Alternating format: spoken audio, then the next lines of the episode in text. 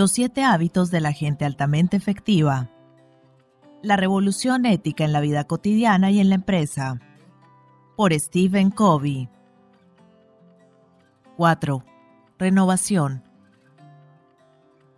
Séptimo hábito. Afile la sierra. Principios de autorrenovación equilibrada. El equilibrio en la renovación. El proceso de la autorrenovación debe incluir la renovación equilibrada en las cuatro dimensiones de nuestra naturaleza, la física, la espiritual, la mental y la social emocional.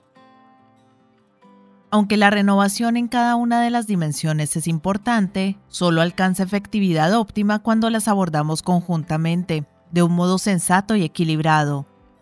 El descuido de cualquier área afecta negativamente a las restantes he descubierto que esto es tan cierto respecto de las organizaciones como de las vidas individuales. En una organización, la dimensión física se expresa en términos económicos. La dimensión mental o psicológica tiene que ver con el reconocimiento, el desarrollo y el empleo del talento. La dimensión social emocional es la de las relaciones humanas y el modo en que se trata a la gente y la dimensión espiritual se refiere a la búsqueda de un sentido en el propósito o aportación y en la integridad de la organización.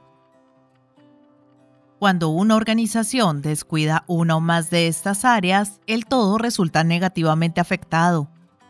La energía creadora que podría generar una enorme sinergia positiva se utiliza en cambio para luchar contra la organización y se convierte en fuerzas restrictivas que obstaculizan el crecimiento y la productividad he encontrado organizaciones cuyo único impulso es el económico, ganar dinero. Por lo general no dan publicidad a ese propósito, a veces incluso dan publicidad a algún otro, pero en sus corazones lo único que desean es ganar dinero. En estos casos encuentro también una gran sinergia negativa en la cultura, que genera, por ejemplo, rivalidades entre los departamentos o una comunicación defensiva o autoprotectora, politiqueo o intentos de lograr poder a expensas de los otros. Sin ganar dinero es imposible prosperar, pero esa no es una razón suficiente para la existencia de la organización. No podemos vivir sin respirar, pero no vivimos para respirar. En el otro extremo del espectro, he visto organizaciones que se centran casi exclusivamente en la dimensión social emocional, en cierto sentido constituyen una especie de experimento social y su sistema de valores no incluye ningún criterio económico. No miden ni calibran su efectividad y como consecuencia pierden toda su eficiencia y finalmente se vuelven inviables en el mercado. He hallado organizaciones que llegan a desarrollar tres de las cuatro dimensiones. Pueden tener buenos criterios en cuanto a servicio, economía y relaciones humanas, pero no están realmente comprometidas en identificar, desarrollar, utilizar y reconocer el talento de las personas. Y si estas fuerzas psicológicas son ignoradas, el estilo resultante será una autocracia benévola. La cultura reflejará diferentes formas de resistencia colectiva, tendencia a los enfrentamientos, excesivo cambio de personal y otros problemas culturales profundos y crónicos. La efectividad organizacional, así como también la individual, requieren el desarrollo y la renovación de las cuatro dimensiones de un modo sensato y equilibrado. El descuido de cualquier dimensión origina la resistencia de un campo de fuerzas negativo contrario a la efectividad y el crecimiento. Las organizaciones y los individuos que reconocen las cuatro dimensiones en su enunciado de la misión crean un marco poderoso para la renovación equilibrada. Este proceso de perfeccionamiento continuo es el sello del movimiento de la calidad total y la clave del poder económico del Japón. La sinergia en la renovación. La renovación equilibrada es sinérgica en grado óptimo. Lo que uno puede hacer para afilar la sierra en cualquiera de las dimensiones tiene un efecto positivo en las otras, porque todas están altamente interrelacionadas. La salud física afecta a la salud mental, la fuerza espiritual afecta a la fuerza social emocional. Al progresar en una dimensión, acrecentamos nuestras aptitudes en las otras. Los siete hábitos de las personas altamente efectivas producen una sinergia óptima entre esas dimensiones. La renovación en cualquier dimensión aumenta la capacidad para vivir por lo menos uno de los siete hábitos. Y aunque estos hábitos sean secuenciales, la mejora en un hábito aumenta sinérgicamente la capacidad para vivir el resto. Cuanto más proactivos somos, primer hábito, más efectivamente podemos ejercer el liderazgo personal, segundo hábito, y la administración personal, tercer hábito, en la vida. Cuanto más efectivamente administramos nuestra vida, tercer hábito, en mayor medida podemos realizar actividades renovadoras del cuadrante 2, séptimo hábito. Cuanto más procuramos primero comprender, quinto hábito, con más efectividad podemos buscar soluciones sinérgicas del tipo ganar-ganar, cuarto y sexto hábitos. Cuanto más progresamos en cualquiera de los hábitos que conducen a la independencia, hábitos primero, segundo y tercero, más efectivos seremos en las situaciones interdependientes, hábitos tercero, quinto y sexto. Y la renovación, séptimo hábito, es el proceso de revivificar todos los hábitos. Al renovar la dimensión física, reforzamos nuestra visión personal, primer hábito, el paradigma de la propia autoconciencia y la voluntad libre, de la proactividad, del conocimiento de que somos libres para actuar y no ser actuados, para elegir nuestra respuesta a cualquier estímulo. Este es probablemente el mayor beneficio del ejercicio físico. Cada victoria privada cotidiana efectúa un depósito en la cuenta de la seguridad intrínseca personal. Al renovar nuestra dimensión espiritual, reforzamos el liderazgo personal, segundo hábito. Aumentamos nuestra capacidad para vivir sobre la base de la imaginación y la conciencia moral, y no solo de la memoria para comprender profundamente nuestros valores y paradigmas más íntimos, para crear dentro de nosotros un centro de principios correcto, para definir nuestra misión singular en la vida, para reformular nuestros guiones y vivir en armonía con los principios correctos y beber de las fuentes personales de la fuerza. La rica vida privada que creamos con la renovación espiritual efectúa depósitos enormes en la cuenta personal de seguridad. Al renovar la dimensión mental, reforzamos nuestra administración personal.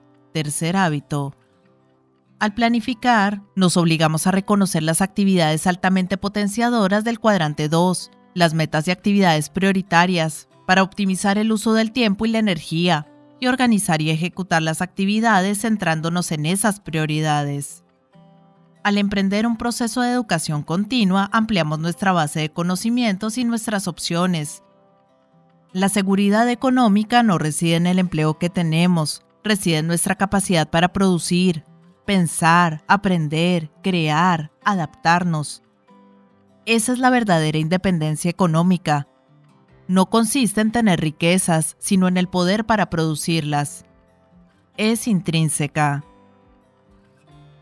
La victoria privada cotidiana un mínimo de horas al día dedicada a la renovación de las dimensiones física, mental y emocional, es la clave para el desarrollo de los siete hábitos y está totalmente en nuestro círculo de influencia. Es el objetivo temporal del cuadrante 2 necesario para integrar esos hábitos en la vida, para convertirse en una persona centrada en principios. Es también el fundamento de la victoria pública cotidiana, la fuente de seguridad intrínseca necesaria para afilar la sierra en la dimensión social emocional.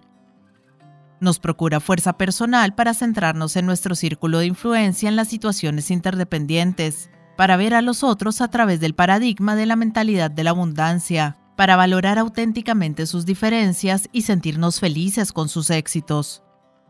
Nos proporciona los cimientos para trabajar por una comprensión genuina y por soluciones sinérgicas del tipo ganar-ganar, para practicar los hábitos cuarto, quinto y sexto en una realidad interdependiente. La espiral ascendente. La renovación es el principio y el proceso que nos permite ascender en una espiral de crecimiento y cambio, de perfeccionamiento continuo. Para realizar un progreso significativo y sistemático a lo largo de esa espiral, tenemos que considerar otro aspecto de la renovación, cuando éste se aplica al privilegio humano específico que dirige este movimiento ascendente, nuestra conciencia moral. En palabras de Madame de Stael, la voz de la conciencia es tan delicada que resulta fácil ahogarla, pero también es tan clara que resulta imposible confundirla. La conciencia moral percibe nuestra congruencia o discrepancia con los principios correctos y nos eleva hacia ellos cuando está en buena forma.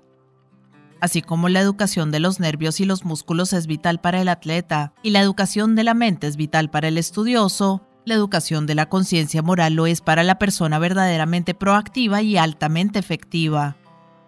Pero el adiestramiento y la educación de la conciencia moral exigen una concentración aún mayor, una disciplina más equilibrada, una vida más coherentemente recta. Requiere disfrutar con regularidad de la literatura inspiradora, albergar pensamientos nobles y sobre todo vivir en armonía con su débil voz. Así como el exceso de comida y la falta de ejercicio pueden minar el estado de un atleta, las cosas obscenas, groseras o no por gráficas pueden nutrir una oscuridad interior que embote nuestra sensibilidad superior y reemplace la conciencia natural o divina de qué es lo correcto y lo incorrecto, por la conciencia moral social de ¿me descubrirán? En palabras de Doug Hammarskjöld, no podemos jugar con nuestro animal interior sin volvernos animales, ni jugar con la falsedad sin perder el derecho a la verdad, ni jugar con la crueldad sin perder la sensibilidad del espíritu.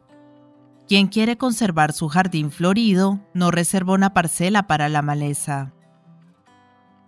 Cuando ya tenemos autoconciencia, debemos elegir los propósitos y principios que pondremos en práctica en la vida. De otro modo, alguna otra cosa llenará el vacío y perderemos nuestra autoconciencia para ser como animales rastreros, cuya finalidad primordial es la supervivencia y la reproducción. Las personas que viven en ese nivel no están viviendo, están siendo vividas. Están reaccionando, no toman conciencia de los dones singulares que dormitan sin desarrollarse en su interior. Y para desarrollarlos no hay atajos. Rige la ley de la cosecha. Siempre recogemos lo que sembramos, ni más ni menos. La ley de la justicia es inmutable, y cuanto más coherentes seamos con los principios correctos, mejor será nuestro juicio sobre cómo funciona el mundo y más precisos nuestros paradigmas, nuestros mapas del territorio. Creo que, al crecer y desarrollarnos a lo largo de esa espiral ascendente, debemos mostrar diligencia en el proceso de la renovación, educando y obedeciendo a nuestra conciencia moral. Una conciencia moral cada vez más educada nos impulsará en la senda de la libertad, la seguridad, la sabiduría y el poder personales. Para moverse a lo largo de la espiral ascendente es necesario aprender, comprometerse y actuar en planos cada vez más altos. Nos engañamos al pensar que uno solo de esos factores es suficiente. Para no dejar de progresar, debemos aprender, comprometernos y actuar aprender, comprometernos y actuar. Y aprender, comprometernos y de nuevo actuar. Sugerencias prácticas. 1. Haga una lista de las actividades que lo ayudarían a mantenerse en un buen estado físico, adecuadas a su estilo de vida y con las que usted disfrutaría después de las horas de trabajo. 2. Elija una de esas actividades e inclúyala como meta en su área de rol personal para la próxima semana. Al final de la semana evalúe su rendimiento. En el caso de que no haya alcanzado esa meta, ¿fue porque la subordinó a un valor auténticamente superior o no logró usted actuar con integridad respecto de sus valores? 3. Haga una lista análoga de las actividades renovadoras de las dimensiones espiritual y mental en el área social emocional, enumere relaciones que le gustaría mejorar o circunstancias específicas en las que la victoria pública le procuraría una mayor efectividad. Elija un ítem de cada área para planteárselo como meta de la semana. Llévelo a cabo y evalúe. 4. Comprométase a poner por escrito actividades específicas para afilar la sierra en las cuatro dimensiones todas las semanas a realizarlas y evaluar su rendimiento y sus resultados.